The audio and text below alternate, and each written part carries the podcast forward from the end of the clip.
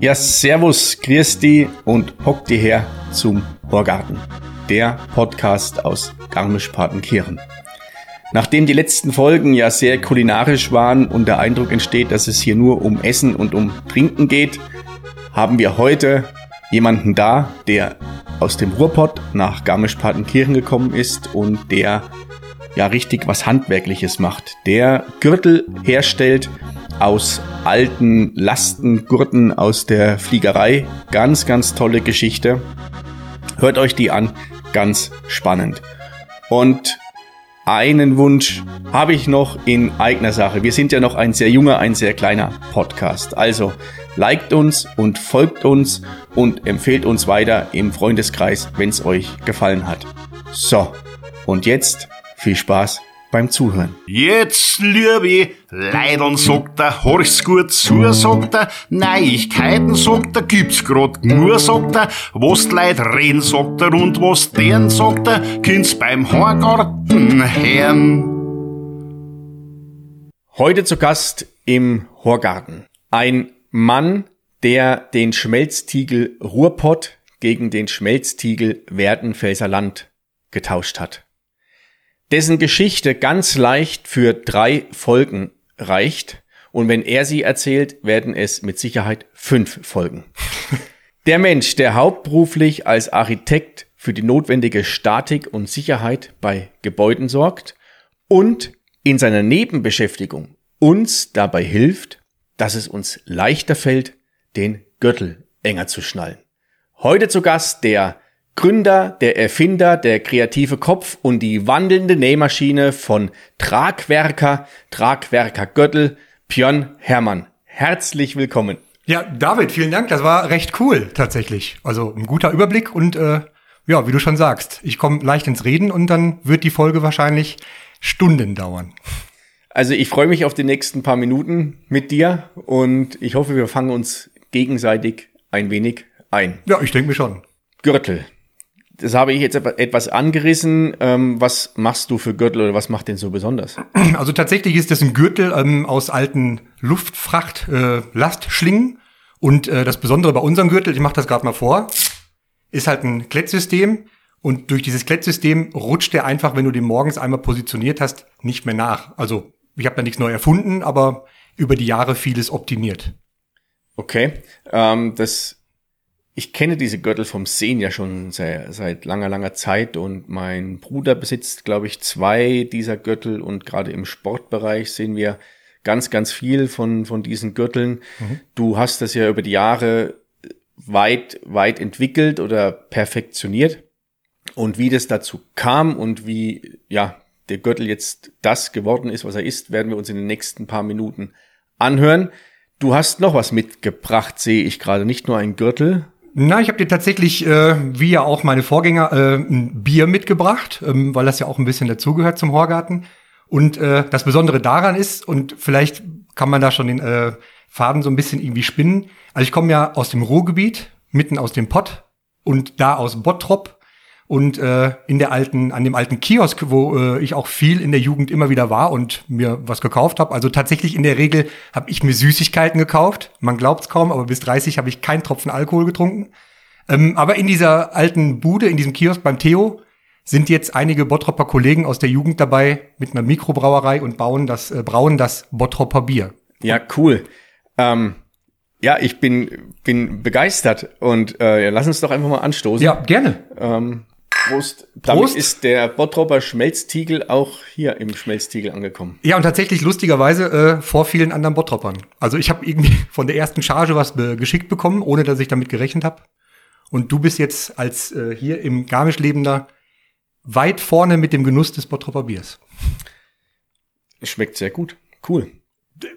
Eben. Und freue ich mich, dass ich damit ein, ein Premieren-Genussmensch bin.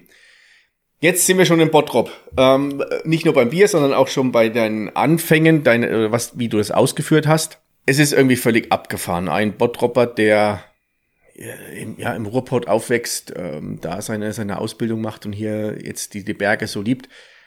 Die, du hattest, hattest es in der Vorbesprechung mal erzählt, du hast schon immer den Bezug zu den Bergen gehabt. Wie lässt sich das vereinbaren, wenn, du in, in, im Ruhrpott lebst? Ja, das ist eine gute Frage. Also es kam tatsächlich irgendwie immer, ähm, wenn wir in die, in, also oder als Kind ist man ja mit den Eltern immer wieder mal äh, ans Meer gefahren, also auch oben von Bottrop aus äh, nach Italien.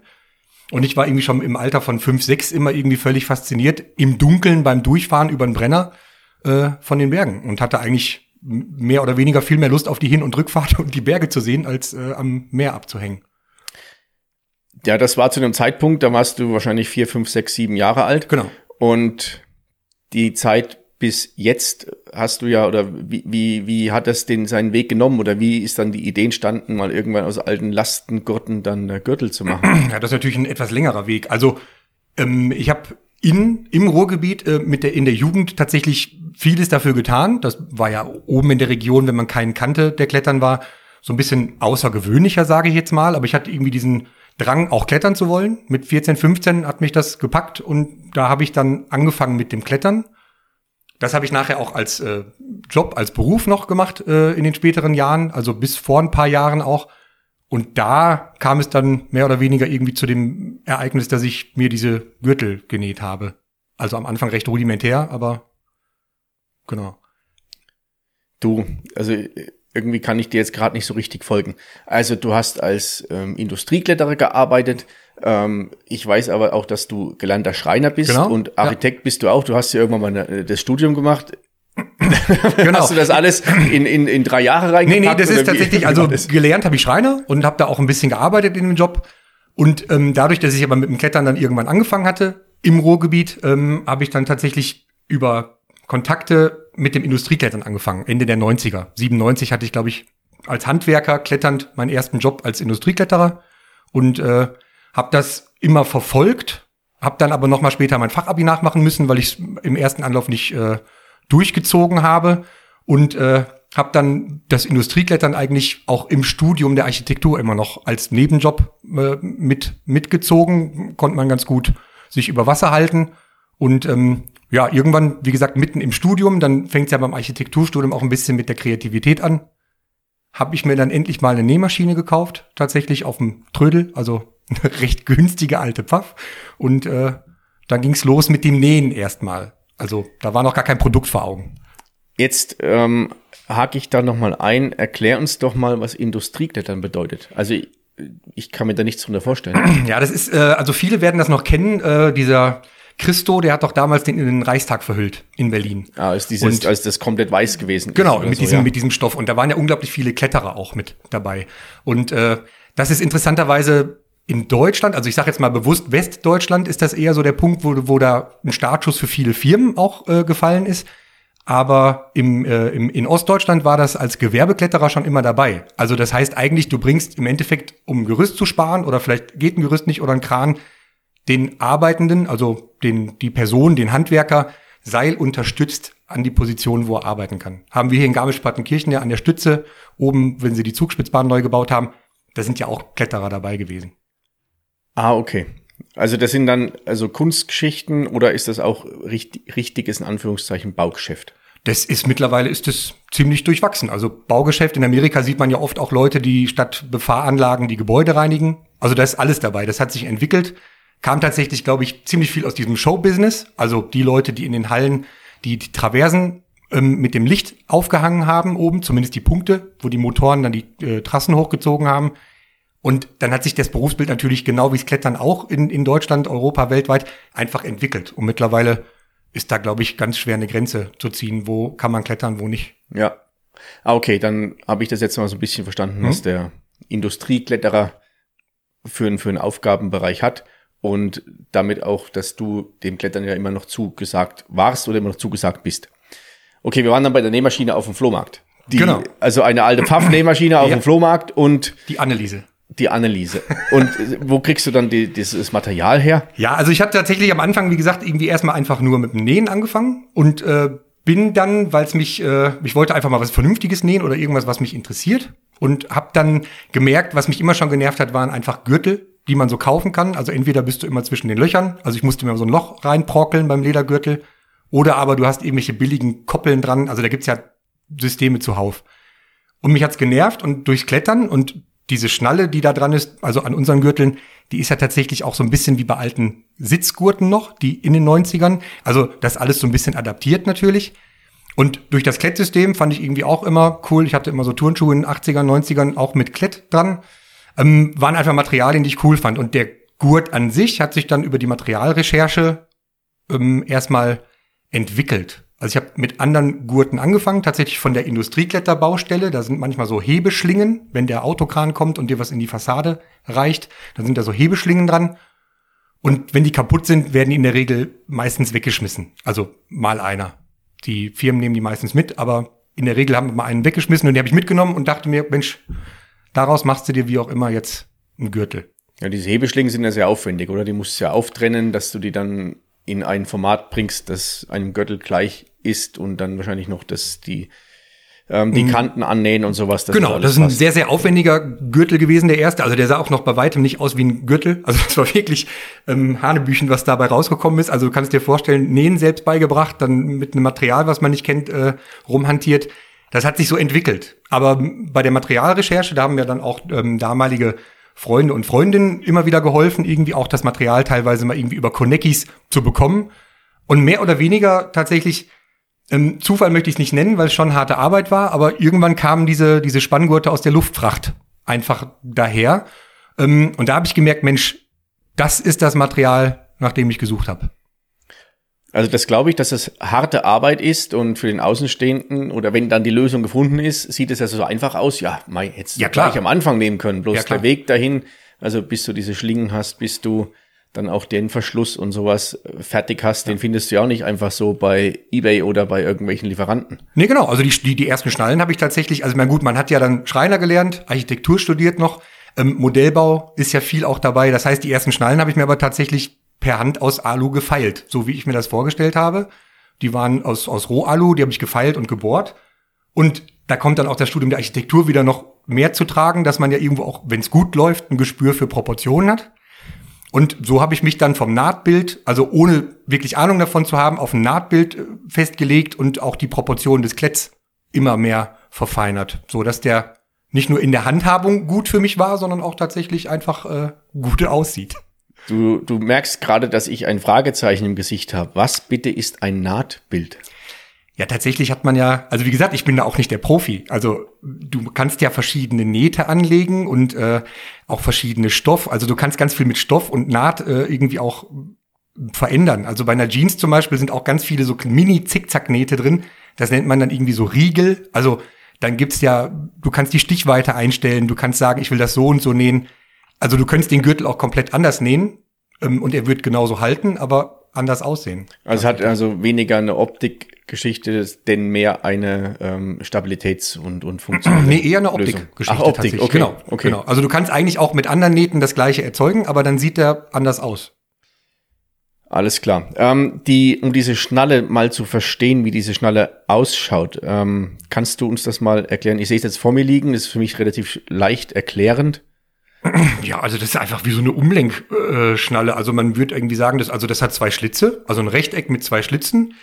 Der eine Schlitz ist besetzt mit dem festgenähten einen Ende des Gürtels und durch das andere fädel ich halt das Klett ein und lenke es um und schließe es dann. Also ähnlich tatsächlich wie bei den Klettergurten in den 80ern. Ah, okay. Aha, und dadurch, durch das Umlenken dann und das Festziehen ergibt sich dann die, die genau. halt, die, die, die, die Fest, ja, die, die Festigkeit ja, genau. oder die, die Spannung dann am Gürtel. Genau, also Klett hält ja ganz gut in der Reibung auch tatsächlich. Also beim Bungee Jumping zum Beispiel früher, da hast du ja auch immer Klett um die Füße gekriegt, zwei, dreimal. Also das hält erstaunlich viel.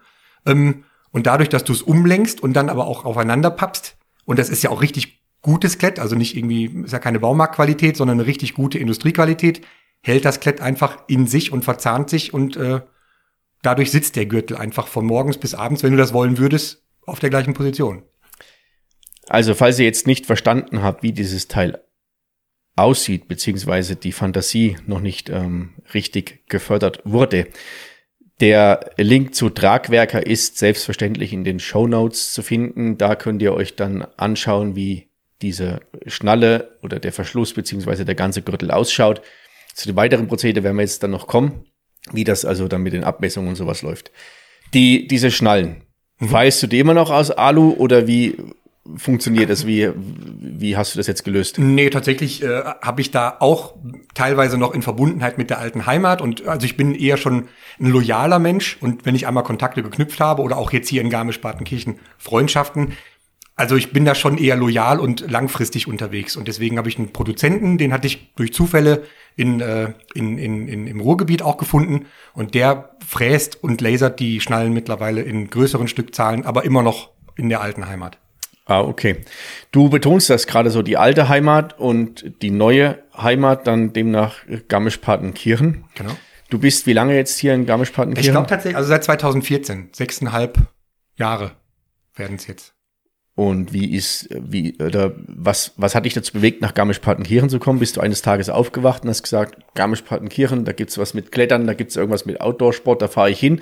Oder hast, hast du dich längere Zeit damit auseinandergesetzt? Also mit dem Umzug oder mit dem Hinzug in die Berge habe ich mich natürlich, wie schon erwähnt, immer, immer auseinandergesetzt und hatte in der aktivsten Kletterphase um die 2000er, habe ich mir eigentlich selber auch irgendwann mal in Südfrankreich gesagt, also irgendwann möchte ich in Bergen leben.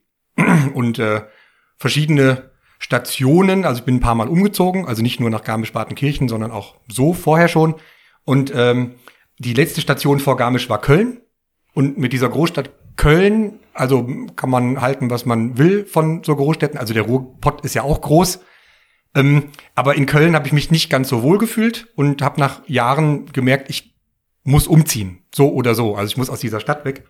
Und dann ergab es sich jobtechnisch einfach äh, so, dass ich gesagt habe, ich muss jetzt was verändern, ich kann jetzt was verändern. Und dann habe ich mir tatsächlich gedacht, so mit, mit Mitte, Ende 30, also wenn ich jetzt nicht in die Berge ziehe, dann wahrscheinlich nicht mehr. Und dann war so diese Entscheidung oder dieser Gedanke relativ schnell da. Ich möchte in die Berge. Und äh, ja, die Region Garmisch-Partenkirchen war so ein bisschen so eine, so eine Rundreise. Also es gab da eine, einen Verknüpfungspunkt sozusagen, wobei ich eigentlich nicht zwingend nach Garmisch wollte, aber festgelegt war so eine Region München, Rosenheim, Garmisch, so ein Dreieck. Und tatsächlich habe ich mir dann ähm, immer wieder Orte angeschaut, also in zwei, drei Wochen mehr oder weniger so einen Urlaub noch genommen und war dann immer zwei, drei Tage, Schrägstrich auch Nächte in den Orten, um zu gucken, welcher Ort kann es denn jetzt sein? Also da waren hier alle Orte oder viele Orte im Umkreis mit dabei. Um das, um das so ein bisschen zu spüren, wie tickt der Ort und fühlst du dich da wohl und kannst du dir da vorstellen, da sesshaft zu werden. Genau. Also wie gesagt, weil ich ja auch ein bisschen umgezogen bin, schon auch die Städte gewechselt hatte, also auch rückblickend irgendwie ein, zwei schöne Städte tatsächlich dabei waren, ähm, aber erst im Nachgang, also rückblickend habe ich aber für mich auch beschlossen, wenn ich jetzt irgendwie umziehe oder wenn ich mir einen Ort aussuche, tatsächlich sehr initiativ, dann möchte ich den tatsächlich Tag und Nacht mal fühlen und gucken, wie fühlt er sich tatsächlich an, was hat der und nicht nur im Vorbeifahren. Ja. Das finde ich echt einen coolen und, und starken Ansatz, beziehungsweise eine, eine Herangehensweise an seinen neuen Lebensmittelpunkt. Hm. Und dann ist er, ja, glücklicherweise ist die Entscheidung dann auf oder für Garmisch-Partenkirchen gefallen? Ja, tatsächlich. Also in diesem in dieser Umzugsphase war ich tatsächlich auch nicht äh, nicht alleine, aber es ist so, also Murnau war noch im Gespräch draußen und ich dachte mir, da habe ich, wenn es blöd läuft, habe ich genau das Gleiche. Also da wusste ich von vielen Thematiken, jetzt Murnau, äh, Stau beim Reinfahren nach Garmisch etc., wusste ich noch gar nichts. Ich habe mir einfach nur wirklich gedacht, super schöner Ort, du kannst da gut wohnen und siehst die Berge aber ich habe gedacht, am Ende des Tages fährst halt auch wieder nicht rein. Ne? Also wie in Köln kannst du ja auch relativ schnell in die Eifel, ins Bergische, aber da bin ich auch nie rausgefahren. Und ich dachte, ich möchte jetzt in den Bergen leben. Und mitunter deswegen war es dann auch für mich klar, es wird dann auch Garmisch und nicht Murnau zum Beispiel. Okay, dann ist die Entscheidung für Garmisch-Partenkirchen gefallen, nachdem du hier ein, zwei Nächte ähm, verbracht hast. Genau. Und hast gemerkt, dass die Berge direkt vor der Haustür ja. sind und die, die Vielzahl der Möglichkeiten.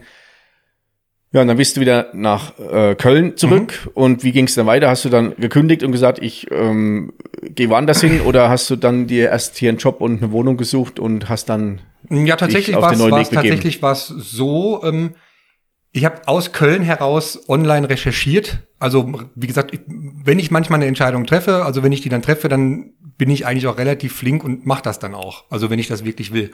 Und ähm, mit dem Umzug oder beziehungsweise mit Garmisch-Partenkirchen, den Ort hatte ich festgelegt. Und dann war natürlich klar, ich brauche einen Job und auch eine Wohnung. Und ich wollte aber auch relativ flink runter, also auch in, in Köln und habe dann mehr oder weniger die Wohnung da aufgegeben, gekündigt und in der Zeit in Garmisch natürlich angefangen online zu recherchieren, was für Büros gibt's denn da oder gibt's denn da und also Büros, Architekturbüros, Genau. auch nochmal für, für alle, die das vielleicht nicht ganz so mitbekommen haben. Du arbeitest ja hauptberuflich als Architekt. genau. Und hast dann, also mit Architekturbüros, hast du dann hier einen neuen, neuen Genau, Arbeitgeber also- gesucht. Genau, als Architekt habe ich halt gegoogelt, Architekturbüros und hatte da auch mehrere gefunden. Und äh, bei denen habe ich dann tatsächlich angerufen und initiativ versucht, mich da zu bewerben. Also ich habe jetzt nicht geschaut, ist was ausgeschrieben, sondern ich habe drei, vier mir rausgesucht und mich bei denen beworben und bin dann mehr oder weniger, also zeitgleich, relativ zeitnah hatte ich aber auch einen Maklertermin schon für die Wohnung mir gemacht oder mehrere Wohnungen zum, zum Anschauen. Und das fiel dann alles auf den Dienstag. Also das weiß ich noch, dass ein Dienstag war. Und dann habe ich gesagt, ja, also auch bei den Architekturbüros hatte ich angerufen und gefragt, ob die jemanden bräuchten und ob ich nicht an dem Dienstag kommen könnte, weil da hätte ich schon Wohnungsbesichtigungstermine. Also hast du dich selber zum Vorstellungsgespräch eingeladen. Ja, Wenn man so rückblickend betrachtet, tatsächlich schon. Also ich glaube, einer der Kollegen, ähm, bei dem ich dann im Vorstellungsgespräch war, der hat das auch gesagt. Also der war, also ich kam rein und er hat gesagt, Herr Hermann, jetzt setzen Sie sich mal kurz. Ähm, jetzt haben Sie sich tatsächlich eigentlich selber irgendwie diese, diesen Termin hier gesetzt. Ähm, aber auch ganz gut in der Branche, meinte er. Und ich glaube einfach, also ist ja auch ein gewisser Typ, Architekt ist ja ein gewisser Typ Mensch, also wie in vielen Berufen auch, gibt es natürlich solche und solche, aber hat irgendwie ganz gut gepasst. Genau. Also finde, es ist ja so unglaublich, ähm, wenn ich das mal so jetzt gleich parallel ploppt mir so so ähm, bei mir so ein paar Sachen auf von wegen diese Sicherheit und ich kann das eigentlich nicht aufgeben, bevor ich das andere nicht irgendwie in trockenen Tüchern habe und das ja diesen diesen Willen, diesen wirklichen Wunsch zu haben, ich möchte dahin, wovon ich ähm, seit Kind des Beinen an schon träume, was das für Energie freisetzt. Also das ist, finde ich, echt gut und das gibt nur den Blick nach vorne und nicht zurück. Ja gut, ich glaube, das ist immer so ein Mix. Also danke, vielleicht irgendwie war ja fast schon irgendwie versteckt, irgendwie, dass du sagst, irgendwie findest du ganz gut. Ähm, oder oder Das war nicht, das war nicht versteckt, Ach sondern so, das war offensichtlich. Okay, das war ja. offensichtlich. Ich finde das echt cool. Ja, danke. Aber also für mich gehört der Blick zurück natürlich auch immer viel dazu. Und letztendlich, auch wenn es dann oft so, ja, so, so krass in Anführungszeichen klingt, für jemanden, der vielleicht zum Beispiel nicht viel umzieht in seinem Leben. Aber für mich gehört der Blick zurück immer dazu. Und man ist ja auch nie ganz alleine. Also man hat ja doch irgendwo ein Netzwerk. Ähm, bei mir sind sehr gute Freunde oft, mit denen spricht man dann drüber. Oder wie gesagt, man hat ja auch Lebensabschnittspartner, sage ich jetzt mal vorsichtig. Also man ist ja nie ganz alleine und trifft ja die Entscheidung nicht immer zwingend ganz alleine. So, aber wie ich schon gesagt habe, wenn ich so eine Entscheidung vor Augen habe, dann mache ich das meistens. Ja, und das hat dann demnach scheinbar auch alles geklappt. Also du hast eine Wohnung gefunden Mhm. in deiner Terminjonglage zwischen Maklerterminen und selbst organisierten Vorstellungsgesprächen. Ja, war tatsächlich ein lustiger Tag. Also Bist, bist dann ähm, 2014, hast du gesagt, bist Genau. du nach Garmisch-Partenkirchen Ja. gekommen, bist dann hier hergezogen, hast deine Arbeit aufgenommen und bist, hast dich so ein bisschen eingegroovt in Mhm. das, in das ganze Leben hier. Wie war das für dich aus der Großstadt kommend in einen, ja doch, dorfähnliches äh, Umfeld? Mm, Ja, also Garmisch noch mal ganz kurz. Also für mich, Garmisch hatte ja genau die richtige Größe gefühlt. Also es hatte ein cooles Café, wo ich dachte, da fühlst du dich ganz wohl. Da waren irgendwie auch Leute, wo ich dachte, Mensch, bisschen, bisschen wie in anderen Orten, wo ich ja beim Klettern viel war. Also zum Beispiel Chamonix. Du hast ja immer irgendwie auch coole Orte, wo du so einen gewissen Flair hast. Du hast das und das Café, du hast das Gefühl, da hängen vielleicht ein paar Bergführer ab. Also so und so ein Café gibt's ja tatsächlich in Garmisch auch unter anderem. Wir, wir können da gerne den Namen sagen. Das ist das, Ja, das- Café, das Café Centro. Genau. Und das ist ja, um mal weil dieses, dieses, die, die Worte vom, von der äh, Anmoderation zurückzuholen, das ist ja im Grunde ja auch eine Art Schmelztiegel, wo Absolut. sich unterschiedlichste Absolut. Menschen unterschiedlichster Art Aktivitäten oder beruflichen äh, Ausprägungen treffen. Genau, und aber auch entspannt. Also das ist für mich halt genau der Punkt gewesen. Ich fand, da sitzt man gut. Also es ganz am Anfang, jetzt sechs Jahre später, kennt man natürlich viel mehr. Aber am Anfang war das so mit einer der Gründe, wo ich dachte, Mensch, hat was und der Ort hat alles, was du brauchst. Und deswegen, also das war für mich jetzt dieses Dörfliche, würde ich gar nicht so sagen, sondern ich finde das, also es ich sage immer Ort, weil ich manchmal auch nicht genau weiß, wie greife ich das jetzt, so ähm, wenn man dazu kommt, äh, kommt. Aber also das ist für mich eher so ein, so ein Ort mit, mit, mit leicht städtischen Charakteren oder Zügen äh, in Teilen. Aber ich lebe hier unheimlich gerne. Also tatsächlich seit dem Tag, wo ich da war, ich stehe immer noch morgens oft oder also fast täglich mit einem Kaffee, ja nicht auf dem Balkon ständig, also im Winter nicht immer, aber ähm, ich stehe ständig mit dem Kaffee am Fenster in, in meiner Wohnung und denke mir, also geil, hier äh, hast du alles richtig gemacht. Also wenn, wenn ich von Dorf spreche, ist das keineswegs irgendwie despektierlich oder abwertend gemeint, sondern für mich ist das so das höchste Prädikat, wie ich einen Ort wahrnehme. Ich komme aus einem kleinen Dorf in, in Südthüringen, das hat äh, weniger als 1000 Einwohner. Mhm. Und dadurch kenne ich diese Strukturen. Für mich ist das völlig normal, wenn deine Nachbarn wissen, ob du später nach Hause gekommen bist oder ob du etwas angeschlagen nach Hause gekommen bist oder wenn du zwei Tage nicht daheim gewesen ja. bist. Und das finde ich, auch da, wo ich wohne, finde ich das mhm. vor. Und das ist für mich ähm, ein, ja, für mich ist das ein, ein Punkt, der ist essentiell wichtig, dass es lebenswert ist. Also von, also von daher nochmal finde ich es ganz wichtig, jetzt nochmal zu sagen, das Dorf ist eine unterschiedliche Wahrnehmung. Und also ja, ich finde es cool und ja. dieses, diese, diese Zerrissenheit haben wir ja in Garmisch-Partenkirchen, ja. so eine Mischung aus Dorf und Stadt und so nicht Fisch, nicht Fleisch. Ist aber tatsächlich, also auch jetzt mal, wo du sagst, die Zerrissenheit, also Garmisch-Partenkirchen ist ja wirklich, hattest du ja auch schon mal erwähnt, mit diesen, du hast es ganz schön gesagt letztens, ähm, das sind einfach zwei Orte teilweise, die einer sind. Und es ist aber auch jetzt nichts irgendwie, was nur Garmisch-Partenkirchen hat. Also das ist tatsächlich in, in, in, im Pott ist das auch so. Bottrop, dann gab es früher oder gibt's immer noch Bottrop-Kirchhellen, waren sich auch nicht immer grün. Bochum, Bochum-Wattenscheid, wurde auch alles mal zusammengelegt. Deswegen ist mir die Thematik mit Bochum äh, oder beziehungsweise Garmisch und Partenkirchen nicht okay. so neu. Nur tatsächlich ist es ganz lustig, weil es von außen betrachtet wenige wissen. Also Touristen oder Freunde, die tatsächlich zu Besuch kommen, denen musst du das erstmal erklären, ne? Dass das mal zwei Orte waren, die zusammengelegt wurden.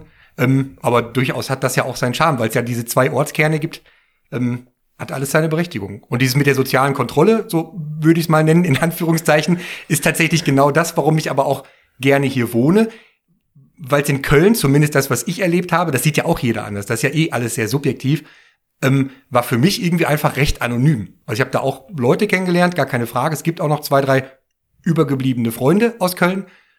Aber du warst da teilweise recht anonym. Also wir hatten auf, auf dem gleichen Flur im, im 10, 12 Parteienhaus jemanden wohnen, der hat dich im Supermarkt ignoriert nach fünf Jahren. Ne? Okay. Und das ist nicht so meins. Also ich meine, ich bin kommunikativ und ich habe gerne Leute um mich und äh, Deswegen finde ich das toll, dass die Nachbarn wissen, er ist da, er ist nicht da oder grüßen.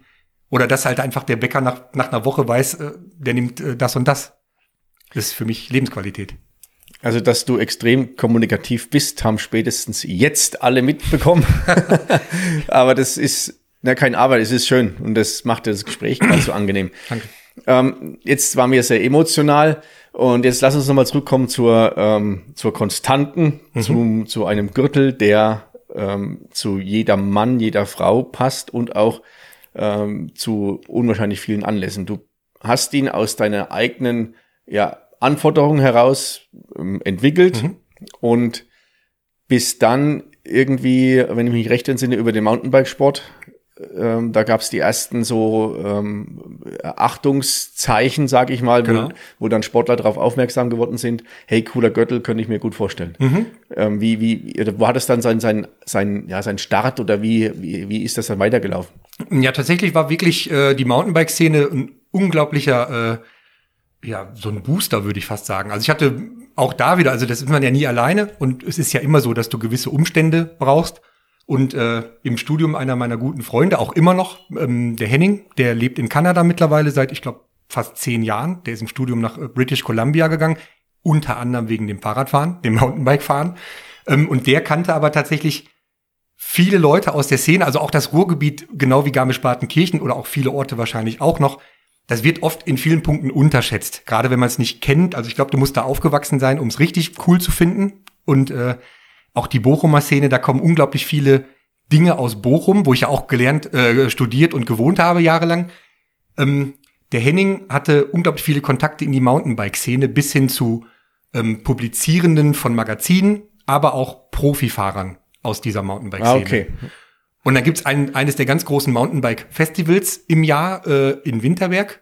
Und da haben sich Kontakte tatsächlich ergeben, dass da wirklich Profifahrer darauf aufmerksam wurden und sagten, Mensch, der Gürtel ist ja der Oberwahnsinn. Und so ging es dann los, dass der so langsam, aber sicher über diese Mountainbike-Szene immer mehr ja, Anerkennung würde ich gar nicht sagen, sondern Berechtigung einfach, also auch durch Überzeugung gefunden hat. Also ich kann mich noch erinnern, wenn ich das kurz erzählen kann, ich hatte auf so einem Festival eine Situation, freut mich dann immer am meisten, gerade so Klett-Kritiker, also mein klar, Klett musste immer ein bisschen reinigen, da musste mal Flusen rausholen oder Sand etc. Ähm, einer der großen Kritiker hat gesagt, ja, Klett kann gar nichts, möchte ich auch nicht, aber beim Downhill fahren so und so. Und da habe ich halt gesagt, du, ähm, das Festival ist vier Tage, das war der erste Tag, da habe ich gesagt, dann nimm den doch mit, der passt dir, nimm den mit und fahr den einfach mal das ganze Wochenende, wie so ein Testfahren. Ähm, und wenn er dich überzeugt, nimmst du ihn wieder mit oder halt gibst ihn mir einfach auch wieder zurück. So, und der Typ, der kam dann am, am Sonntag total irritiert und sagte, hey, hätte ich nie gedacht und geil, der hat mich voll überzeugt. Ähm, jetzt ist er nur unglaublich dreckig geworden. Und ich dachte, ja, du kannst den gerne mitnehmen und du kannst den auch bis 30 Grad einfach mitwaschen mit der Hose. Ist auch nochmal so ein Gimmick. Ähm, kann man, glaube ich, mit mehreren Gürteln, aber die wenigsten ähm, sagen das dann so. Ne? Also manche Schnallen sind, glaube ich, schlecht für die Waschmaschine, aber genau.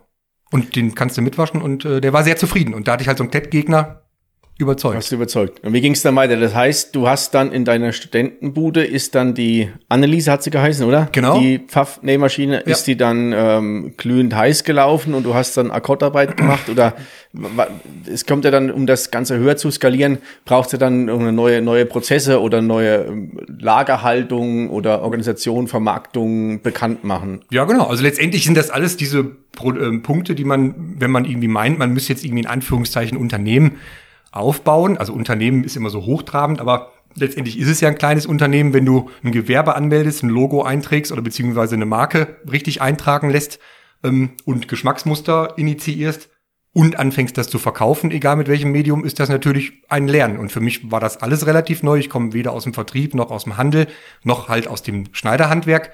Und ja, das ist über die Jahre einfach gewachsen. Also ich habe gemerkt, ich brauche irgendwann mal eine andere Nähmaschine als diese 20 Euro äh, Analyse und habe dann aber auch da Lehrgeld zahlen müssen und hatte dann bei eBay mal eine Industriemaschine gekauft, aber immer mehr gemerkt, auch da ist Industriemaschine nicht gleich Industriemaschine und man lernt ja auch nicht immer sofort Nähmaschinenreparateure kennen.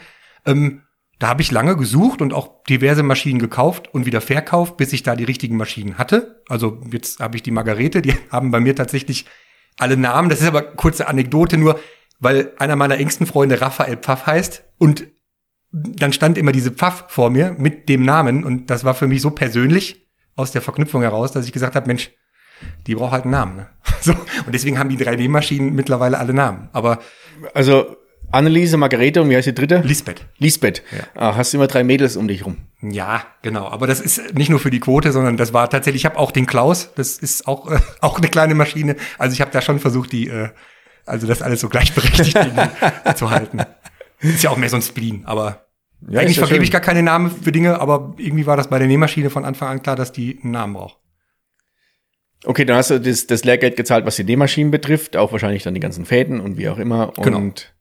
Dann hat das irgendwann an, dann an ein bisschen mehr an Fahrt aufgenommen. Dann hat das mehr an Fahrt aufgenommen und je mehr das an Fahrt aufnimmt, kann man natürlich auch besseres Marketing irgendwann mal starten und mit jeder Messe, auf die man gefahren ist, am Anfang tatsächlich einfach mit einer großen runden Tasche voller Gürtel, ähm, hat sich das dann irgendwann entwickelt, dass man auch mal Messestände hatte. Also und dann, aber da kommt natürlich alles irgendwie zusammen. Also es gibt ja Menschen auch mit Unternehmen, die können sich das dann alles kaufen oder wollen sich das alles kaufen. Bei mir ist das oft so ein Ding, ich baue mir halt den Messestand dann. Also da kommt dann das Schreinern wieder oder schrägstrich das Architekten sein. Das ist dann alles doch auch wieder vielleicht Schmelztiegel.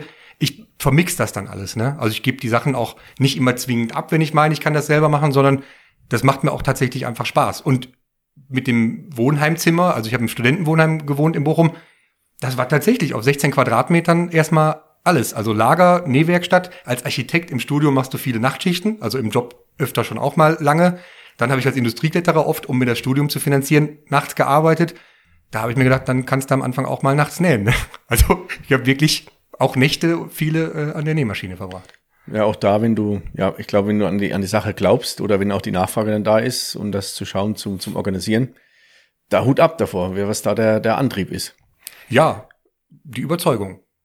Die Überzeugung, dass es gut ist. Ja. Und die, ähm, die, die Frage, die sich mir gerade so stellt, ist, wir kommen jetzt sehr viel in den Sportbereich. Also die Gürtel für Mountainbiker, für Kletterer, für äh, Skifahrer. Ja, Ski und Freeride zum Beispiel, ja. Kam für mich aber auch neu dazu, weil ich. Ah, okay. Ja, man hat ja letztendlich irgendwie doch immer seine Berührungspunkte.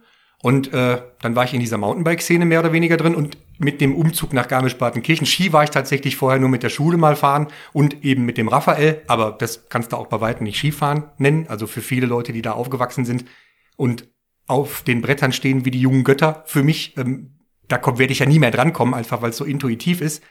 Ähm, für die ist Skifahren immer dabei gewesen. Für mich war das völlig neu und natürlich wart man auch mal auf der Outdoor oder auf irgendwelchen ISPOs. Ähm, aber der, der Markt an sich, der, der kam für mich im Kopf erst tatsächlich dazu mit Garmisch-Partenkirchen. Und ist jetzt, also worauf ich eigentlich hinaus wollte, das war sehr interessant, äh, dass, dass gerade das, das Umfeld auch nochmal in dem Moment dann neue Märkte erschließt. Und ich sehe ja die, die Gürtel von dir nicht nur bei, ähm, bei, bei Radlfahrern, sondern viel auch bei Skifahrern oder auch bei Skitourengehern, die diese Gürtel an den Hosen haben. Es ist alles sehr sportlastig. Heißt das, ich kann diese Gürtel ausschließlich nur für den Sport verwenden oder gibt es ähm, Farbkombinationen oder auch ähm, Anwendungsbeispiele für den Alltag oder sogar auch für den Beruf oder für besondere Anlässe? Also tatsächlich war das am Anfang immer viel Sport, aber den Gürtel, den kannst du natürlich wie viele andere Gürtel auch im Alltag tragen. Also durch diese Klett-Schnallen-Kombination und auch durch die Haptik oder Materialität der Gurte an sich ist der sehr unauffällig wenn du den in der Hose hast, also auch im Büro, wenn du sitzt, der drückt nicht, die Schnalle nervt nicht. Ähm, also du kannst, ob du Baggerfahrer bist oder Bahnfahrer oder aber auch irgendwo an der Börse in einem Anzug, kenne ich tatsächlich. In Köln habe ich einen Kunden, der hat mittlerweile, glaube ich, 14 Gürtel über die letzten 13 Jahre immer wieder nachgeordert. Das ist eine ganze Menge. Das ist eine Menge. Aber der lässt die auch tatsächlich immer in seiner Anzughose drin und wäscht die mit den Anzughosen mit. Also dafür ist für ihn diese Kombination einfach, der lässt den Gürtel drin und hat in der Hose immer den Gürtel von der Farbkombi auch.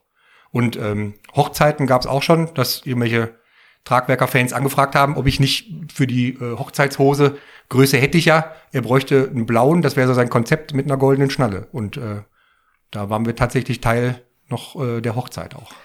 Das ist ja cool. Ähm, und von den Farben her gibt es da wie viele Möglichkeiten gibt es von, von den Farbkombinationen, von den Schnallen oder von den Gürteln? Also Schnallen kann ich mir vorstellen, lässt sich irgendwie ja kontrollieren und von den, von den Gurten. Ja, die Gurte kommt tatsächlich rein, wie sie reinkommen. Also das ist natürlich vier, fünf Jahre am Anfang Akquise, dass man sich dieses Netzwerk da aufbaut, ähm, die Gurte zu bekommen. Und die Gurte haben diverse Grundfarben, also wie man sie so kennt, aber die sind halt immer unterschiedlich, auch wenn ich den gleichen Gurt habe mit der gleichen Grundfarbe und dem gleichen Druck drauf. Dadurch, dass die ja wirklich auch recycelt werden, das ist ja der nächste Punkt dahinter, sind die, weil die auch wirklich durch die Welt geflogen sind, die haben alle einen unterschiedlichen Abnutzungsgrad. Es gibt welche, die sehen aus wie Fabrik neu, sind die ja nicht, weil wenn sie nicht kaputt gegangen wären, hätte ich die Gurte nicht. Und manche sind tatsächlich so kaputt, die kann ich auch gar nicht mehr in den Verkauf geben. Die muss ich dann entsorgen. Aber da ist dann wirklich von neu über ein bisschen used bis ziemlich rugged ist da irgendwie alles dabei. Ne? Und das dann halt auch die Geschmackssache. Und in Kombination mit den im Moment acht unterschiedlichen Schnallenfarben, was aber auch variiert. Also auch da versuchen wir immer ein bisschen Abwechslung reinzubringen. Also Gold zum Beispiel ist zurzeit komplett aus, kommt irgendwann vielleicht wieder, aber das ist je nach Trends, also wie es die großen Sporthäuser dann auch machen, guckt man natürlich, was ginge denn gerade. Da gibt es ein paar Evergreens, aber auch da kann man ja ein bisschen wechseln. Die, diese Gürtel, gibt's die normal irgendwo im stationären Handel zu kaufen oder hast du vom, äh, da, es hört sich ja an, dass es sehr, sehr individuell ist. Also es wird alles in, in Manufakturfertigung im Prinzip äh, geschaffen. Mhm. Wie, wie ist das Prozedere, wenn, wenn jemand sich so einen Gürtel bestellen will? Ja, tatsächlich ist es viel, also was heißt viel, also viel übers Internet natürlich und da recht oldschool noch, äh, hat aber auch eine Geschichte über, über, über Mail-Order oder halt eine, eine WhatsApp oder Anrufen. Ähm, stationär ist so ein Ding, weil die halt, wie gesagt, für dich gefertigt werden. Das ist in Sportläden etwas schwierig, aber auch tatsächlich ja das Highlight eigentlich des Gürtels, weil der ja auf dich so ein bisschen maßgefertigt wird. Der hat recht kleinschrittige Abmaßung, also der hat so zwei Zentimeter Schritte. Ähm, das kannst du in einem Laden schwer gewährleisten, dass der da hängt. Also ich hatte tatsächlich mal von einem der ganz großen, auch über Mountainbike Conneckies, ähm, mal eine Anfrage für so eine riesengroße Kette, die in ihren Welthäusern das mit aufnehmen wollten. Und vor ein paar Jahren gab es ja auch ein ähnliches Produkt. Das war aber dann auch einfach wieder für alle Längen, also ein Gurt für alle Längen und da gehst du ja dann wieder auf die Masse. Ja. Und hier ist es natürlich viel Individualität und es ist am Anfang so eine kleine Hürde in Anführungszeichen, die aber gut zu meistern ist und auch gut funktioniert, dass du eine Mail schreibst und dann bekommst du halt die Infos, wie du dich mal ausmisst. Aber dieses Ausmessen hast du ja bei den großen Versand-Online-Händlern auch, dass du mal dein Bundmaß messen musst oder deine Hosenbeinlänge. Ähm, und dann wird der auf dich tatsächlich zugeschnitten. Also vom, von den Maßen her.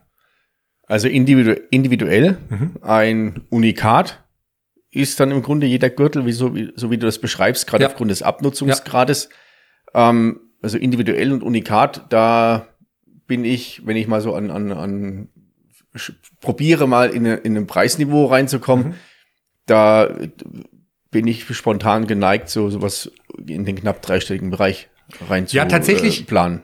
Also rückblickend äh, müsste ich sagen, hätte ich den auch viel höher ansetzen sollen. Aber durch die Mountainbike-Szene damals war die Preisfindung auch da lernen, ne? Learning by Doing, war die Preisfindung einfach so, äh, ich habe mir überlegt, was, was wird so ein Jugendlicher auf einem Mountainbike-Festival zum Beispiel, weil das ja der Startschuss mit war, um die wirklich auch nach außen zu verkaufen. Was wird der zahlen, ne? Ähm, bevor er sich jetzt für sein Taschengeld einen Ritzel kauft oder irgendwelche Handbremshebel, bis wo geht so ein Jugendlicher noch mit? Da hatte der ja auch noch nicht die Reichweite oder Schlagweite. Ähm, also der Gürtel kostet 44 Euro und das seit 13 Jahren. Okay. Genau. Wow, das ist ja, das ist ja eine, ja, ist, eine, eine, eine Konstante, die, ja. die sehr, sehr, sehr stark ist.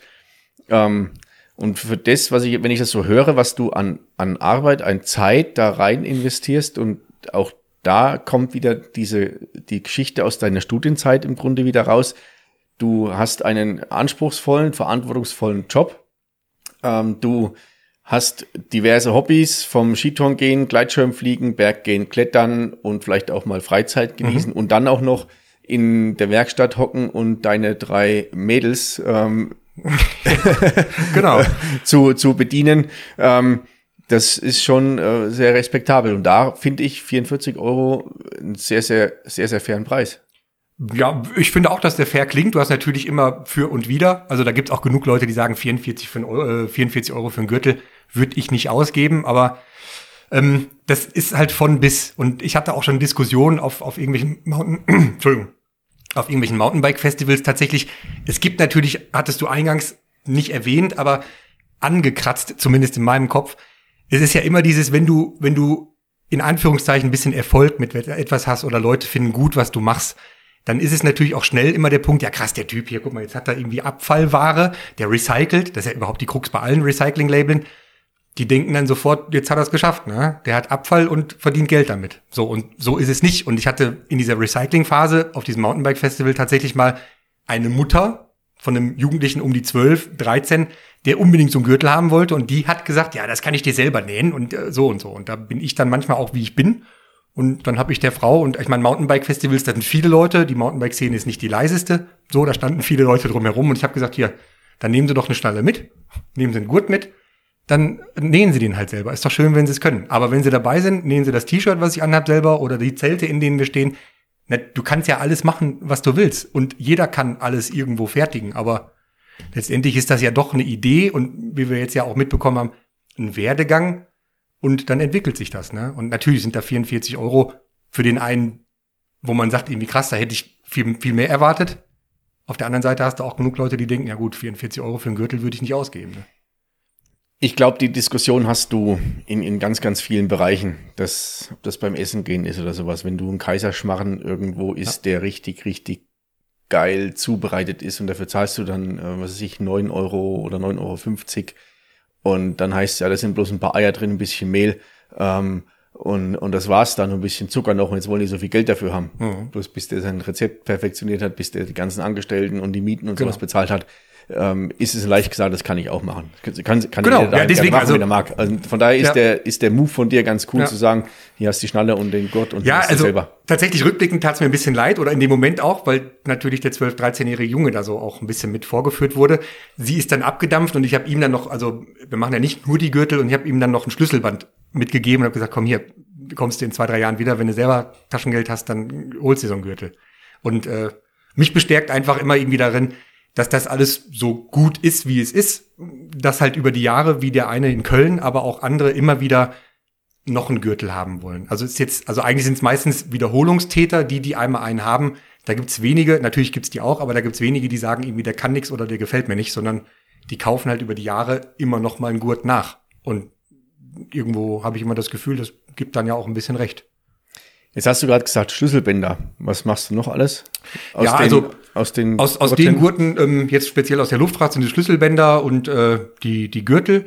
Und dann gibt's aber ja immer noch die Gurte, mit denen es ja auch ein bisschen angefangen hat, diese Hebeschlingen.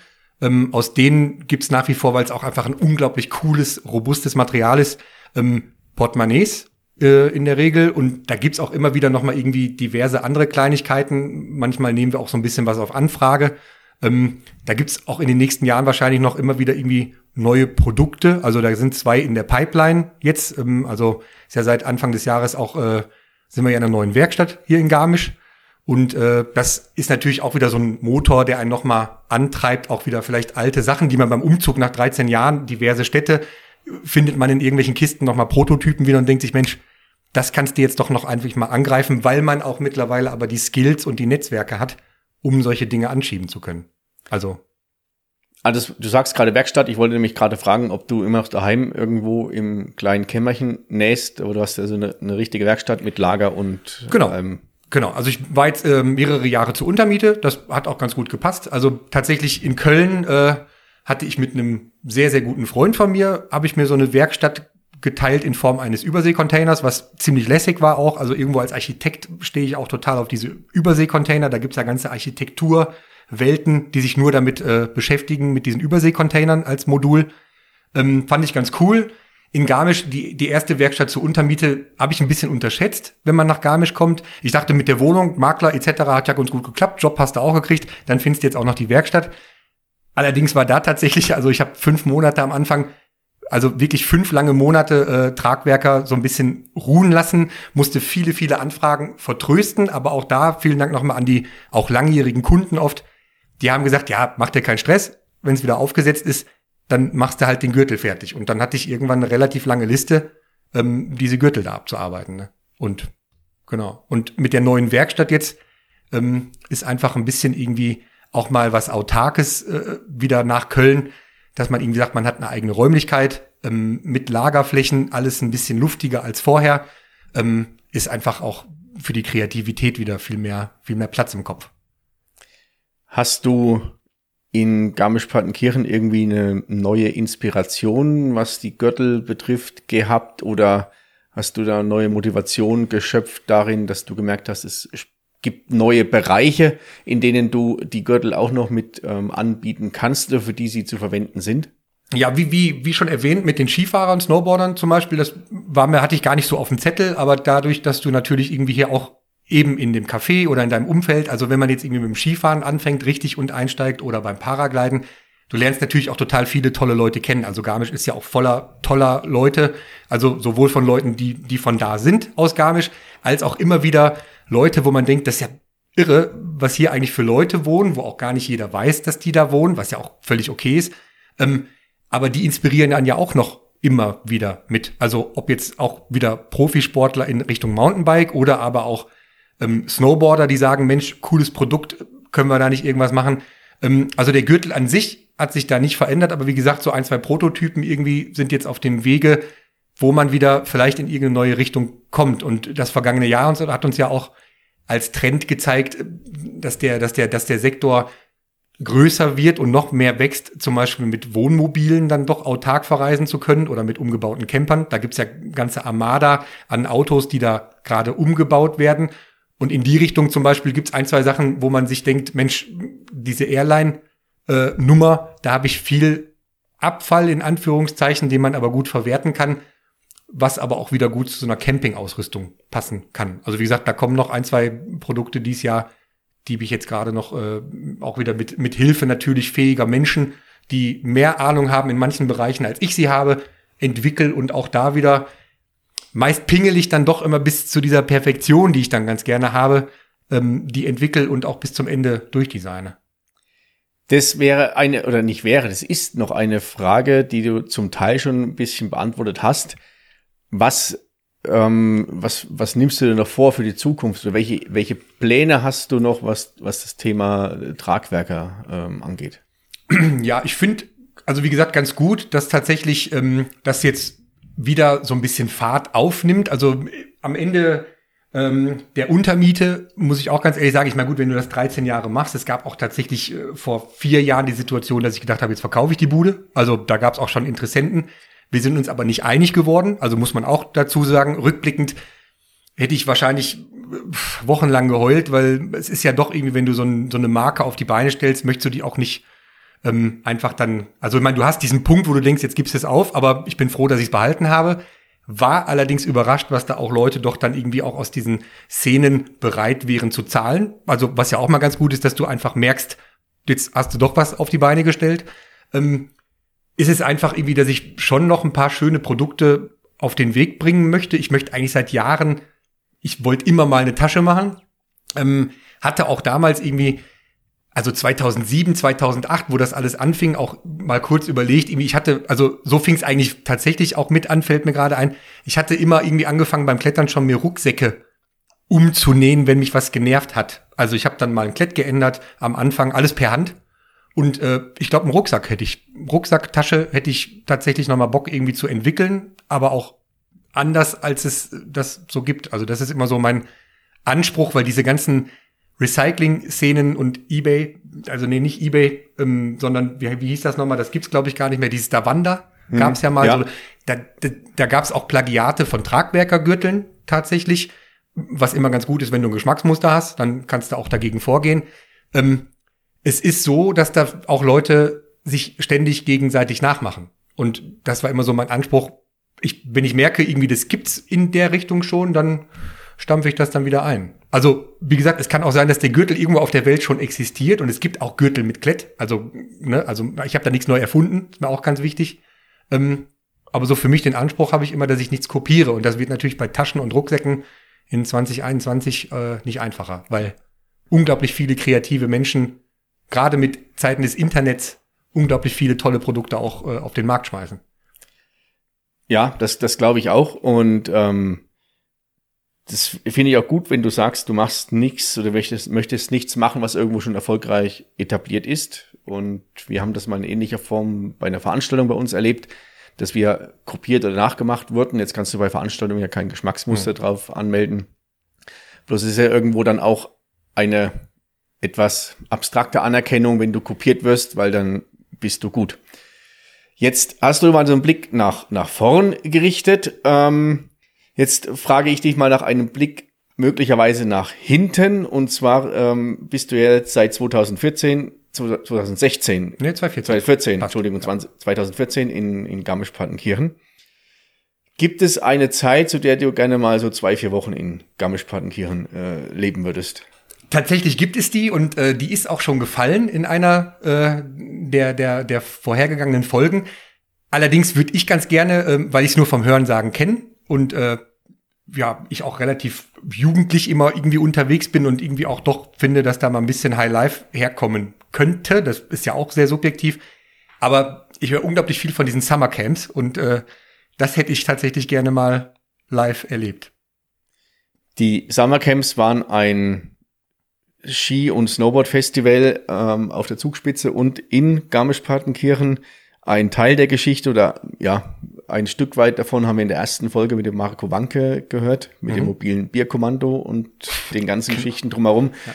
Und auch in Zukunft, oder es wird dann auch mal ein Gespräch geben mit dem äh, Veranstalter von dem damaligen äh, Sommercamp, der uns da ein wenig mal so einen Einblick gibt, was da ja, da schon das Also wie gesagt, gelaufen ist.